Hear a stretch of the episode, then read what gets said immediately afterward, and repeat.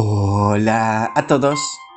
Episodio 30 y último de esta temporada de Nada me faltará, que se basa en el Salmo 2. Que en su verso 12 nos dice, Dichosos los que en él buscan refugio. Cuando mi hijo pequeño tuvo un resfriado, me sentí completamente impotente. Él mismo no parecía entender lo que le sucedía a su cuerpo, el dolor, la fiebre, la tos. Todos nosotros hemos tenido algún resfriado alguna vez.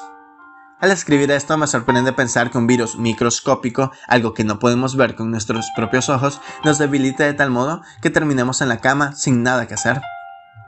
En estos tiempos me he dado cuenta de que algo pequeño, como un virus, puede doblegar no solamente una persona, sino a naciones enteras. Cuando sucede algo así, cuando incluso las instituciones más poderosas se ven rebasadas por algo tan pequeño, pudiera ser inevitable pensar, ¿quién está a cargo? ¿Será el gobierno está a cargo? Parece que no. Quizás la medicina y la ciencia es la respuesta. Tampoco. ¿Nosotros mismos? Mucho menos.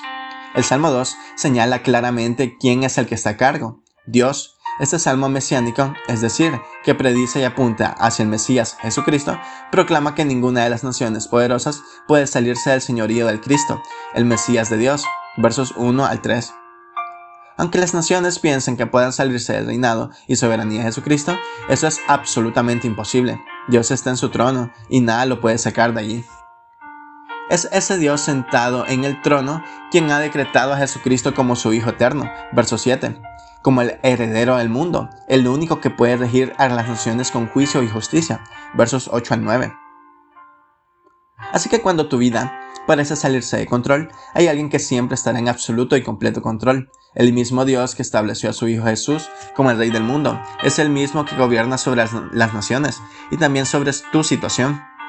Puede ser que en tiempos así tu alma se ve invadida por la duda. Estamos acostumbrados a tener las cosas bajo control, o por lo menos eso intentamos. Y cuando repentinamente algo sucede, y esas cosas que han eh, que malavariábamos con aparente destreza caen al suelo y se estrellan en pedazos, recordamos algo que deberíamos saber, pero frecuentemente olvidamos. No estamos en control. No somos los reyes de nuestro propio imperio. Cuando Dios nos lleva hasta allí, debemos levantar nuestra mirada al cielo, al lugar en donde nuestra mirada debería siempre estar, y poner nuestra confianza en Dios. Tú puedes confiar en ese Dios. De hecho, el Salmo termina diciendo, Dichosos los que en Él buscan refugio, en el verso 12. Así que el salmista proclama una bienaventuranza sobre aquellos que depositan su confianza en el Dios verdadero. Quiero animarte a que, por la gracia, obedezcas a la voz de Dios que te dice, confía en mí. Sí, confía. Gracias por escuchar este y todos los demás 29 episodios. Para nosotros ha sido un privilegio haber creado esta sección en Hola a todos. La de nada me faltará recordándoles que cuando nosotros depositamos nuestra confianza en Cristo, nada nos falta nunca.